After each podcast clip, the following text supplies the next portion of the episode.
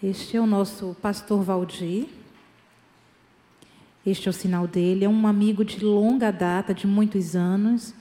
E nós nos conhecemos em Petrolina, onde, no momento em que ele me convidou para estar num acampamento, numa igreja onde ele pastoreava, uma igreja de surdos, e eu estive naquele momento com ele e hoje ele trabalha numa igreja inclusiva. Trabalhava numa igreja de surdos, hoje está numa igreja inclusiva, como pastor titular, mas ainda assim atua acompanhando o ministério de surdos.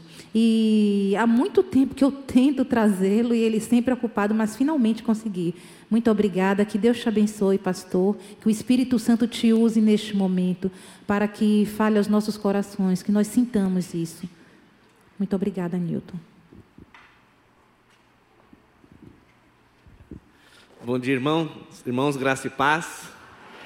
Como fui bem apresentado pelo pastor Newton, meu nome é Valdir, eu sou natural de Campinas, São Paulo, e há mais de 15 anos eu estou morando em Petrolina, Pernambuco, pastoreando a igreja batista lá na Vila Eduardo, naquela cidade. Nossa igreja tem um ministério, aliás, a nossa igreja começou com um ministério com surdos lá naquela região, e hoje é uma igreja inclusiva, a qual temos vários, vários tipos de deficiências, várias pessoas a qual fazem parte.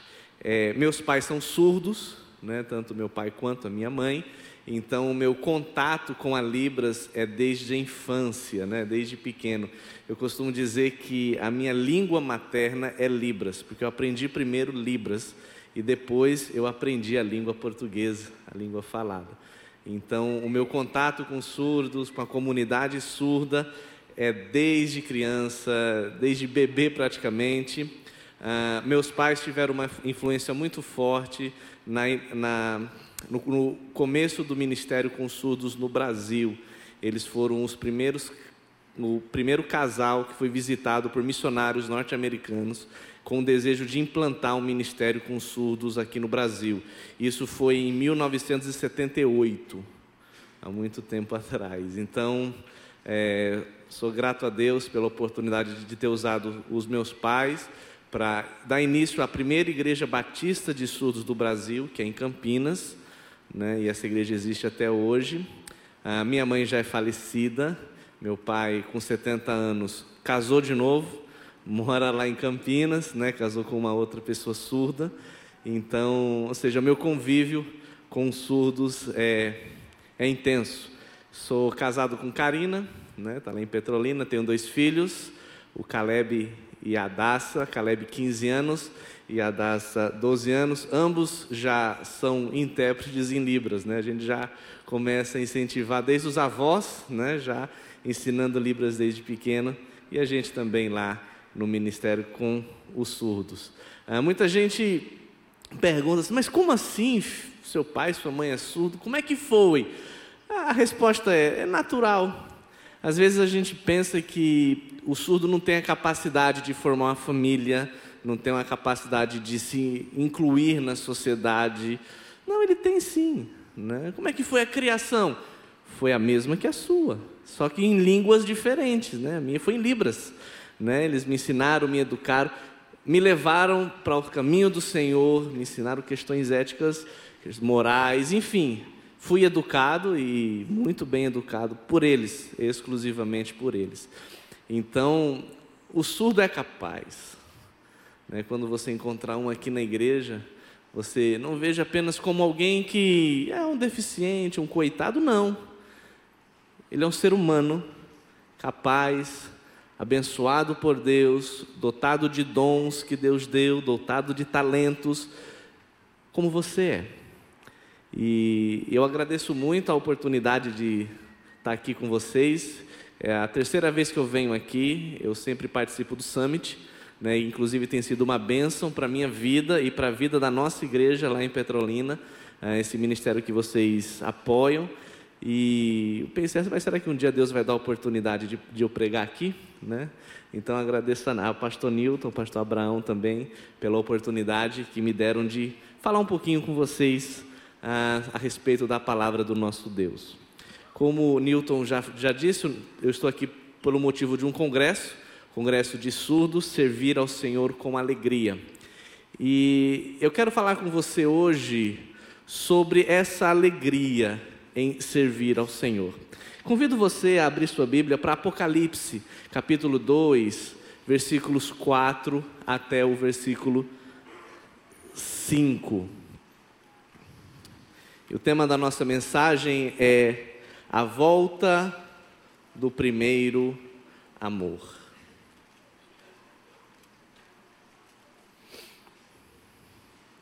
Se você não trouxe sua Bíblia, está projetado né, o nosso texto, que diz assim: ah, Tenho, porém, contra ti que abandonaste o teu primeiro amor. Lembra-te, pois, de onde caíste, arrependa-te e volta à prática das primeiras obras. E se não, venho a ti e moverei do seu lugar o teu candeeiro, caso não te arrependas. Vamos orar ao Senhor? Amado Pai, eu quero te agradecer por essa oportunidade que o Senhor nos deu de expor a tua palavra. Me ajude, Senhor, nas colocações das palavras, que eu seja relevante, que eu seja prático e que o seu Espírito Santo use a sua palavra pregada nos corações de cada um aqui. Que esse tema super importante, super relevante, sobre a volta do primeiro amor seja um tema impactante na vida de cada um e que saiamos daqui diferentes como entramos. Saímos daqui edificados, fortalecidos, crescidos, desafiados pelo seu espírito em nossos corações.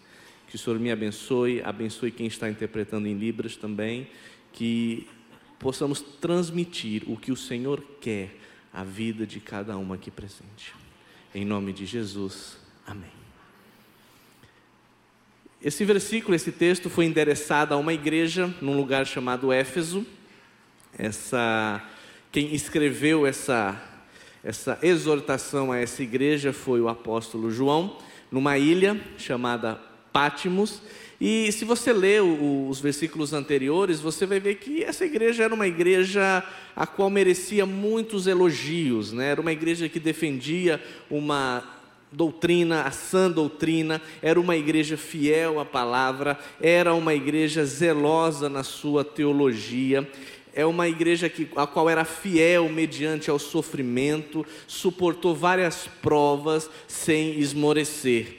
Porém, eu tenho uma coisa contra vocês: vocês abandonaram o primeiro amor.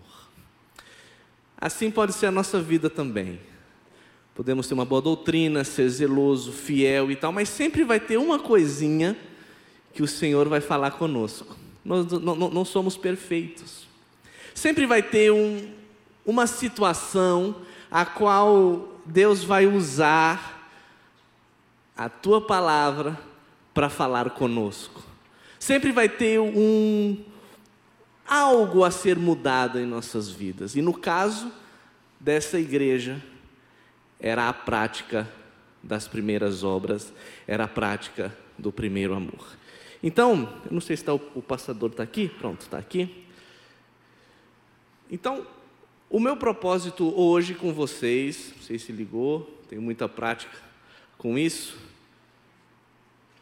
Eu acho que não. Pastor, por favor, pastor, eu não sou high-tech ainda, mas pretendo ser um dia. Pronto. Qual é o que passa? Pronto. Muito bem, eu quero ah, pregar com vocês uma mensagem um pouco diferente. Como essa mensagem eu preparei como se fosse para surdos, então você vai ter, vai ter muita questão visual. Eu não estou muito detido à, escrita e tal, porque o surdo, a cultura em Libras, é algo visual. Então, talvez você vai estranhar um pouco, muitas figuras, muitas passagens, enfim, mas é algo visual. Então eu quero te fazer imergir como que seria essa pregação para o surdo em si. Então a gente vai fazer o caminho, como é a questão do primeiro amor. Então, o que é em si esse primeiro amor? O primeiro amor é a alegria quando você foi salvo. Lembra aquele dia a qual você aceitou a Cristo como seu Salvador? Lembra aquele dia como foi? Aquele desejo intenso que você tinha de compartilhar a palavra de Deus, aquele desejo intenso que você tinha que outros também precisam ouvir aquilo que eu ouvi, outros precisam sentir aquilo que eu senti. Lembra aquele fervor que você tinha, as curiosidades da palavra de Deus, queria compreender, queria entender melhor o que significa cada versículo, cada palavra, procurava o seu líder, procurava o seu discipulador, o que, que significa isso, o que, que significa aquilo outro. Lembra aquele dia que você orava com fervor? Primeiro amor é aquela alegria, aquela disposição que nós temos quando aceitamos a Cristo como nosso Salvador pessoal. Nós temos vários exemplos bíblicos a qual podemos mencionar sobre pessoas que tiveram o seu primeiro amor. Nós temos o exemplo da mulher samaritana. Lembra-se da história que Jesus a ofereceu a água viva, a qual ela tomasse essa água, jamais ela teria sede. E ela experimentou dessa água. Ela entendeu o plano de Deus na vida dela. E a Bíblia diz que quando ela ouviu e ela bebeu dessa água, ela deixou o seu cântaro e voltou à cidade e disse ao povo: Venham, venham, vamos ver um homem que, diz, que me disse tudo o que tinha que ser feito. É ele o Cristo. Será que é ele o Cristo? E nós vemos no final dessa história que muitos samaritanos daquela cidade creram por causa do testemunho dado dado por aquela mulher. Experimentou a água viva, deixou o cântaro, foi para pegar a água que daria sede, mas experimentou uma água que jamais lhe daria sede. E comentou e contou a todos os feitos do Senhor na vida dela. Além de da mulher samaritana, nós temos também o exemplo de Zaqueu. Talvez você conhece muito bem essa história aquele homem baixinho que subiu num pé de árvore para poder ver Jesus, a qual esse Jesus a qual ele queria ver, que ele queria conhecer, o chama para a gente usa a expressão merendar lá em Petrolina, para merendar em sua casa. E ele de pronto desce e apresenta a verdadeira riqueza. Zaqueu era funcionário público, corrupto, se naquela época tivesse a Lava Jato, com certeza ele seria um dos. Mas quando ele ouve o Evangelho, mas quando ele ouve o que Cristo passou para ele, quando ele entende a verdadeira riqueza, a atitude dele muda. Ele diz: Olha, Senhor, eu estou dando a metade dos meus bens aos pobres. E se de alguém extorquir alguma coisa, devolverei quatro vezes mais. Mudança de atitude. É isso que o primeiro amor causa. É isso que o Evangelho causa em nossas vidas. É isso que Cristo causa em nós. Arrependimento, mudança de atitude. E além de Zaqueu, nós temos um outro exemplo também: Pedro, Tiago e João aquela música famosa, Pedro, Tiago e João no barquinho. Você que já foi uma criança cristã, já deve ter cantado essa música, né? Jogaram a rede, mas não pegaram peixe, pronto. E quando Jesus manda ele jogar a rede a um lugar específico, o que acontece? Puxaram, puxaram e cheia de peixinhos. Exatamente, tá vendo? Tem um coral aqui do meu lado. Mas quando ele vê, eles veem aquele milagre, aquela rede cheia de peixinhos, aquele barco entupido de, de peixe, Jesus diz: Eu não vim fazer pescadores de peixe, eu vim te fazer pescadores de homens. E imediatamente, aquele lucro todo, aquele, aquela venda de peixe que ia ser maravilhosa, eles deixam de lado para seguir a Jesus. Isso não é tremendo? Pescaram, pescaram e agora pronto, agora eu vou ser rico. Olha quanto peixe eu tenho, agora eu vou ser rico. Não, eu vim te fazer pescadores de homem. E aquela, aquele, vamos dizer, aquele estoque de peixe deixou para alguém e foi e seguiu a Jesus. Isso é o primeiro amor. É isso que causa em nós o encontro com Cristo. Porém, infelizmente, muitas vezes temos uma um balde de água fria nesse primeiro amor. Jogam ou nos jogamos em nós um balde de água fria a qual aquela intensidade de proclamar, de arrependimento, mudança de atitude, mudança de vida, mudança de comportamento, parece que vai perdendo o sentido. E o que acontece quando perdemos esse primeiro amor? Nós precisamos entender e lembrar que as tentações, elas vêm aos poucos. Não é de um dia para a noite. De repente a gente vai mudando prioridades, de repente vamos vendo outras outros prazeres e aos poucos nós vamos abandonando o primeiro amor. Vamos tendo outras necessidades, outros desejos, outros interesses. E aos poucos, temos deixado aquele, aquela fé, aquele fervor, aquele ânimo em pregar, aquele ânimo em mudar, aquele ânimo em contribuir, em ler, em estudar, aquela sede de aprender, vai se perdendo, porque vamos deix deixamos outras coisas invadirem o nosso dia a dia.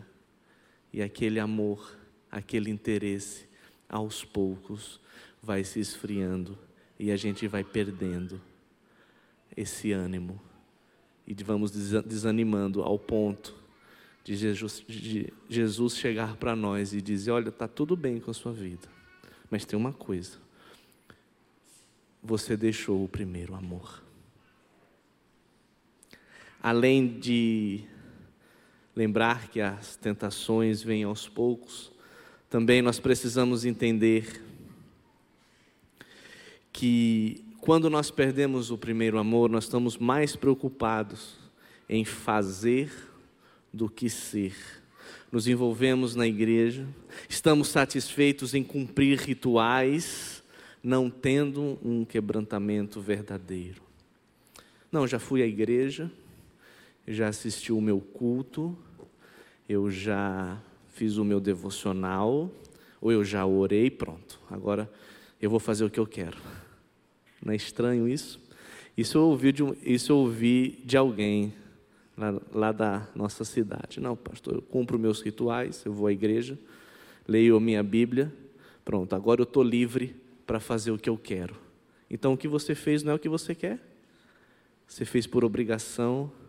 Às vezes a gente está tão atarefado em servir ao Senhor tão ocupado com a obra do Senhor e esquecemos de agir como o Senhor e de ter um relacionamento com o Senhor. Isso me lembra a história de Maria e Marta.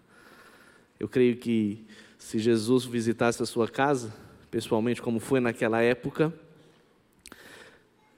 eu falo por mim, eu seria como Marta. Quero fazer tudo melhor para o Senhor trabalhar, ajeitar, preparar uma, uma comida especial, preparar uma feijoada, preparar uma, uma refeição. Enquanto isso, Maria estava desfrutando da presença de Cristo com seus ensinamentos. Muitas vezes a gente está tão preocupado em fazer para o Senhor, tem que fazer, fazer, fazer, e esquecemos de desfrutar de um relacionamento com o Senhor da obra. Abra o meu coração aqui. Como pastor, eu sinto isso muito. Estudando a Bíblia para preparar uma mensagem, para pregar a igreja, mas não estudando a Bíblia para falar ao meu coração. Isso é um perigo muito grande. E isso traz uma frieza, e isso nos traz o esquecimento, o desânimo, porque fazemos tanto para o Senhor e esquecemos de ser, de um quebrantamento verdadeiro, de uma vida verdadeira. Servimos, temos ministérios, fantástico, mas é apenas ritual. a nossa vida com o Senhor está longe. Isso, isso traz um esfriamento, isso traz a perda do primeiro amor. Além disso, pecados não resolvidos. Quantas vezes cultuamos raízes ruins ao invés de cortá-la? Atitudes a qual a gente sabe que está errado. A gente sabe que, que precisa de uma certa mudança, precisa de uma certa um certo conselho, eu preciso falar com alguém, eu mas não quero, não, deixa assim, eu vou tentar resolver mais para frente. Ou uma raiz de amargura, alguém te ofendeu, relacionamentos rompidos, ou casamento, sua esposa, seu marido, te fez algo que você não gostou, mas guardando. Um irmão dessa igreja te disse algo que você não suportou, que você não entendeu, você não gostou. E aí você vai guardando mágoas, vai guardando a ira, frustração, situações a qual você pode resolver e não se resolve. E isso vai criando vai criando raiz, isso vai criando barreiras, isso vai esfriando e é um balde de água fria ao, ao fogo, ao ânimo do primeiro amor. E muitos de nós temos esfriados por causa disso. Pela por não querer resolver problemas, pecados, situações, deixamos para lá, deixamos para lá, ao ponto que como se fosse um guarda-roupa que guardamos coisas ao ponto que vai uma hora ou outra aquilo vai ser evidenciado. Em Lucas 12, diz exatamente isso. Não há nada que oculto que não possa ser revelado. Então resolva. Resolva. Não fique guardando, não fique estocando o pecado no seu coração, porque uma hora vai sair, ou seja, isso vai prejudicar e você vai esfriar o seu primeiro amor. E por fim, como aquela igreja, muito conhecimento e pouca prática. Conhecia, uma igreja elogiada pela, pela firmeza, pela sua doutrina, pelo conhecimento da palavra, combatia as heresias da época, fantástico, mas uma coisa faltava: não praticava o que cria. Não praticava aquilo que pregava e não praticava aquilo que defendia. Alguns teólogos chamam isso de ortodoxia morta. Você crê em algo, mas vive completamente diferente daquilo que você crê. O pior ateísmo não é aquele que acredita que não existe Deus, mas é aquele que acredita em um Deus, mas vive como se ele não existisse. E isso tem causado frieza em muitos de nós. É importante, é essencial preocuparmos com a sã doutrina, com a palavra do Senhor, e eu creio que essa igreja tem essa preocupação, creio que os pastores dessa igreja têm essa preocupação. Você está no lugar certo. Mas vamos praticar aquilo que você ouve, aquilo que você aprende aqui. Que não fique só no campo das ideias, e coloque-se no seu campo da prática e você venha praticar aquilo que você tem aprendido, aquilo que você tem lido, aquilo que você tem sido exortado. Se não fazer isso, seu primeiro amor vai se esfriar, como esfriou naquela igreja. Então, como podemos voltar a esse primeiro amor? Qual é a, qual é a maneira? Olha, eu, eu estou frio realmente, eu preciso voltar. Eu sinto que alguns desses aspectos a qual eu disse, é, eu entendi que realmente isso me esfriou. Então, como, como eu posso fazer para voltar a esse primeiro amor? A palavra diz, né, em Apocalipse, como já foi lido: lembra-te, pois de onde caíste, arrependa-te e volta à prática. É um, é, são três passos, né? Lembra-te, primeiro passo é um ato de recordação, é a lembrança do tempo anterior, como eu era feliz e não sabia. Como era bom. Será que não vale a pena voltar? Em Lamentações, capítulo 3, 21, diz assim: Eu quero trazer à memória o que pode me dar esperança. Como o Senhor Deus tem o abençoado, fortalecido, o fortaleceu, te colocou aqui. Começa a ter uma retrospectiva daquilo que o Senhor fez na sua vida. Que isso você vai começar a entender e o primeiro amor vai começar a florar na sua vida. Lembra-te. Mas também não basta ficar na saudade, como eram as coisas anteriormente. É, é preciso que sintamos dor por termos perdido o nosso primeiro amor. Precisamos lamentar, chorar e arrepender e clamar pelo perdão do Senhor. Reconhecer que precisa de mudança. Se arrepender. E, além de se arrepender, voltar às práticas das primeiras obras. É importante revivermos as lembranças, é importante chorarmos, mas temos que voltar a fazer o que abandonamos. Voltar àquelas práticas.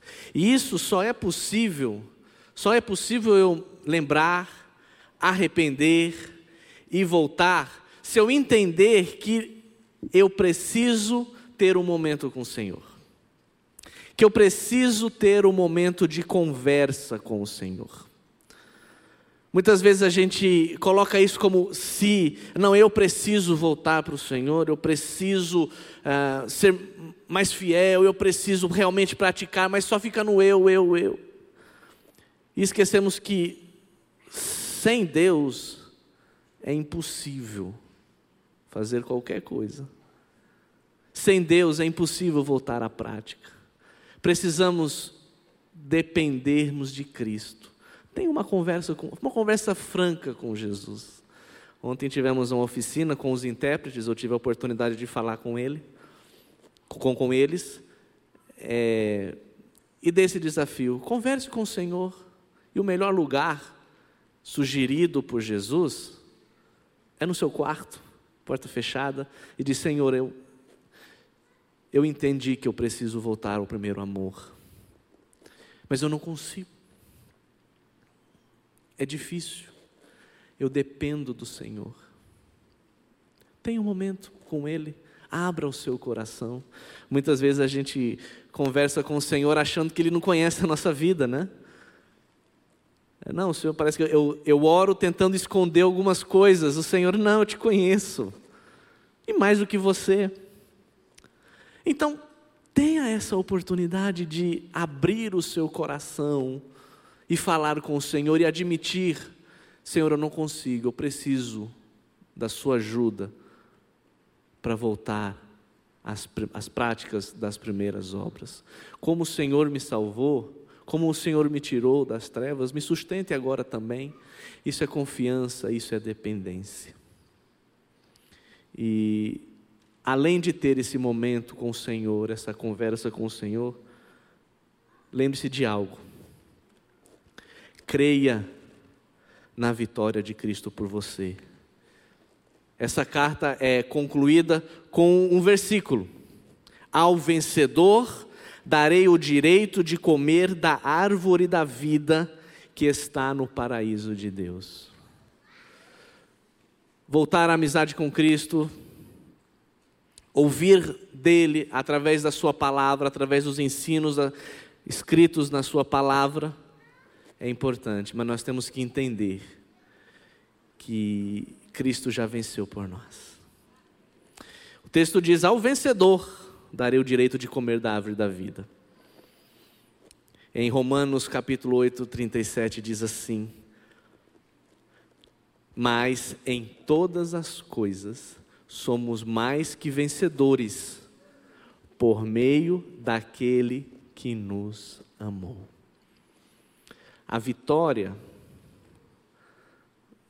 na volta do primeiro amor, a vitória de você voltar à prática do primeiro amor, já foi vencida por Cristo na cruz. como nós cantamos, precisamos descansar nisso. Precisamos confiar nisso. Confiar no seu amor por nós. Às vezes trazemos para si a responsabilidade, sendo que o Senhor já fez por nós. É meu, somente meu, todo o trabalho. E o teu trabalho é descansar em mim. Confie naquilo que Cristo fez por você. Salvação é um ato de fé. Salvação é um ato de graça. Não depende de nossos próprios esforços, mas sim da motivação e da força que vem do amor de Deus por nós, demonstrado através de Jesus Cristo na cruz. E essa fé é que nos dá a vitória. E é essa fé que nos conduz, como o texto diz, o direito de comer da árvore da vida, que está no paraíso de Deus, não por mim, não pelos meus esforços, mas sim confiando na obra de Cristo por mim na cruz. E isso me traz o direito de estar com Ele, na presença dEle, e a oportunidade de voltar. Lembra dessa árvore? Lembra dessa árvore da vida? Lembra do Éden? Adão e Eva, paraíso? Volta. Nós comemos da fruta proibida, pecamos, mas pela vitória de Cristo, nós temos a oportunidade de voltar àquele paraíso a qual foi criado para nós e desfrutarmos assim de paz, alegria, felicidade plena confiança, porque Cristo venceu por nós. E assim termina a nossa jornada. Assim termina com a certeza do seu amor por nós. É, o meu propósito é que você, ao ouvir essa palavra, você creia naquilo que Cristo fez por você. Você se apegue na graça, se apegue no amor de Cristo por você. Talvez hoje, noite, hoje, hoje pela manhã você está um pouco meio confuso. Aquilo que você ouviu realmente causou um despertamento. Realmente eu quero mudar de vida. Primeiro passo, creia no que Cristo fez por você. Creia na obra dele. Creia que você já é mais do que vencedor porque Ele nos amou. Que o Senhor abençoe a palavra pregada no seu coração. Quero te agradecer pela atenção e desejando que você saia depois daquela porta com o intuito de voltar às práticas, às velhas práticas, às práticas do primeiro amor. Muito obrigado, que Deus abençoe.